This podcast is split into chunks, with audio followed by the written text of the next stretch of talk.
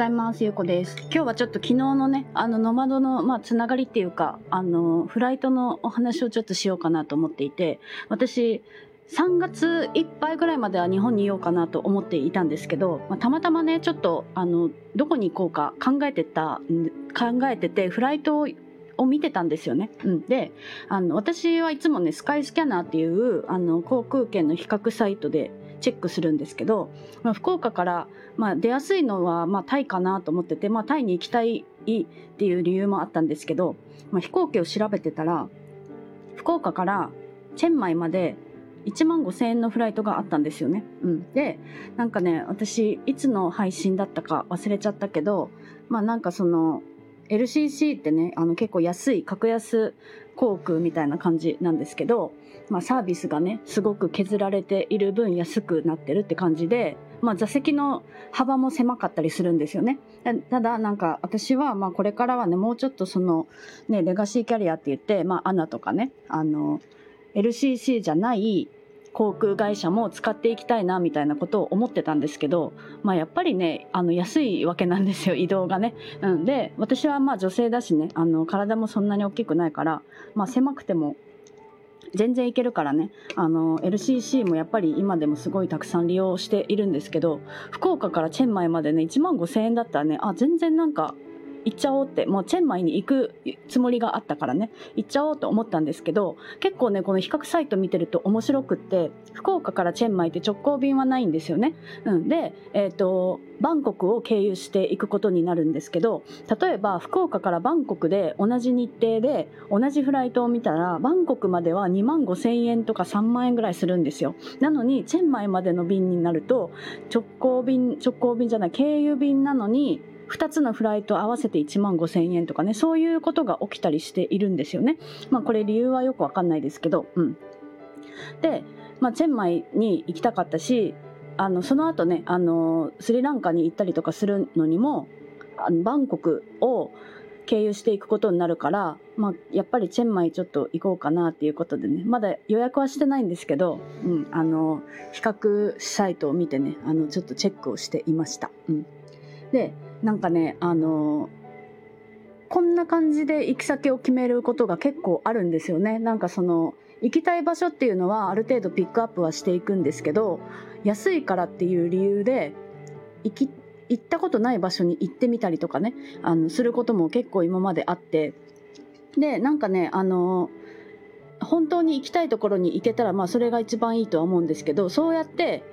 安いからっていう理由で行ったところにねまた何か新たな出会いがあったりとか面白い出会いがあったりとかねそういうなんかその新たな発見があったりとかそういうこともあるからなんかこう自分だった普段だったらしない選択だけどしたっていうなんかね面白い変化が起きたりするわけなんですよね。まあ、チェンマイは行ったことあるし行きたいって思ってて友達が今住んでいるから、まあ、チェンマイは行こうかなと思っていたからね、まあ、それは今ちょっと計画中ではあるんですけど、まあ、ちなみに日程をずらすとバンコク行きがね1万1000円とかであったりもするんですよね。うん、で LCC って結構セールを利用するとそうやって1万円台で海外に出れるって結構あるんですよね。うん、で、まあ、例えば日本から、まあ、日本もねその都市によって様々なんですけど、まあ、タイとか台湾とか韓国とかベトナムとかねあの辺は結構1万円台でね片道1万円台で出れることも結構あるんですよ。うん、で私去年あのバリ島に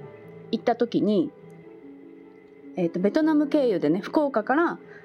ベトナムのハノイ経由でバリ島に行ったんですけどその時の飛行機も片道2万円ぐらいだったんですよね。で、えーと、サーフボードのチャージとか荷物の荷物をプラスしたりしても3万円ぐらいで行けたからまあねあのやっぱりねあの私昔はね本当にその安いどれだけ安いかをねあのすごいこう比較して言っていた言っていた人だから、まあ、その時のねなんかこうやっぱり癖っていうか、うん、あの飛行機のね安いのを見つけるのは結構好きなんですよね。うん、でまあなんかそのちょうどね行き先が決まりそうな予感がしてワクワクしておりました、うん、であの今まあ寒いのもあるあるんですけど私ねやっぱりあったかいとこにいてこうやって旅をしながら生活仕事をする方がねなんかそう仕事に対してのモチベーションもなんか上がるんですよね。あ頑張ろうみたいな。うん。なんか旅をしてるとやっぱどうしてもお金ってかかるんですけど、まあ、フライトだったりホテルだったりね、いろんな観光に行ったりとか実家にいるよりも確実にお金がかかるんですけど、まあ、やっぱりその分なんか頑張ろうっていう気持ちになれるしなんかチェンマイとかねホテルを見てたらねなんか四つ星ホテルが3000円前後で泊まれたりとかねそんな場所もあったりするんですよね。うん、で、まあ、あの私が3年前ぐらいにチェンマイ行った時より確実にね物価物価は上がってるっていうか円安がね進んでいるから金額的には上がっているんじゃないかなとは思うんですけど、まあ、それでもね全然日本より安い金額で楽しめるだろうし、まあ、会いたい人もいるしっていうことでね久々のチェンマイ行きたいなってちょっと思っております。まあこれねあのまだフライト買ってないからどうするかまだ分かんないですけど、まあ、なんか今気持ち的にはそんな感じになっています。で今年はねちょっとまた新たな試みっていうかサーフボードを持ち歩くのをやめようかなって思っているんですよね。うんまあなんでかっていうとサーフボードってやっぱりなんかその板によって全然その違うんですよね。だからできれば自分の板に乗りたいっていう気持ちはあるんですけど持ち運ぶのって結構大変なんですよ。であの LCC だと特にプラス料金払わないといけなくて1回のフライトで5000円とかね8000円とかかかるんですよね、うん、でその金額がかかるのもなんかもったいないしもったいない以上にもうね本当に大変なんですよ。運ぶのがね。あの空港まで行くのにも大変だし大きい車を呼ばなきゃいけなかったりするし、まあ、例えばなんかちょっとねキャリーバッグ1個とかだったらバスに乗って移動できるようなところをバスに乗れなかったりとかね。なんかそういうこともあるし私はちょっとねあの、まあ、サーフィンしてない方はわからないと思うんですけどサーフィンの板ってね長さがいろいろあってで私は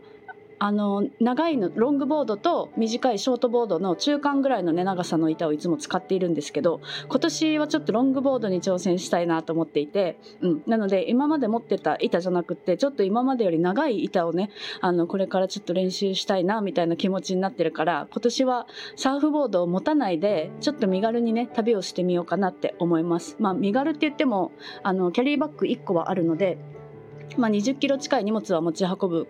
んですけど今まではその20キロの荷物プラスサーフボードもあったから結構やっぱ大変だったし移動をねできるだけ控えていたんですよね。うん、で特に今度チェンマイとかはサーフィンができない、もう海のない場所だからサーフィンとかはしないんですけどこのサーフィンをしないのにサーフボードを持って移動するっていうのがすごい私は嫌だったんですよねだからちょっと今年はサーフボードを持たずに行った先でレンタルするか、まあ、買って買うとかねなんかそういうちょっとやり方をしてみようかなと思っております。はい。まあもともと今まで世界一周してた時とかはサーフボードは現地で調達していたからまあねあのそんな感じでちょっとやってみようかなと思っていて、まあそういうことを考えたらまたワクワクしてきたっていうお話です。はい。では、あの、もしね、なんかその海外ね、ちょっと行ってみたいなっていう方は、スカイスキャナーとかでね、あの、検索するだけでもしてみたら、なんかこう、いろんなワクワクできるんじゃないかなと思うので、ぜひやってみてください。はい。では今日も聞いていただいてありがとうございます。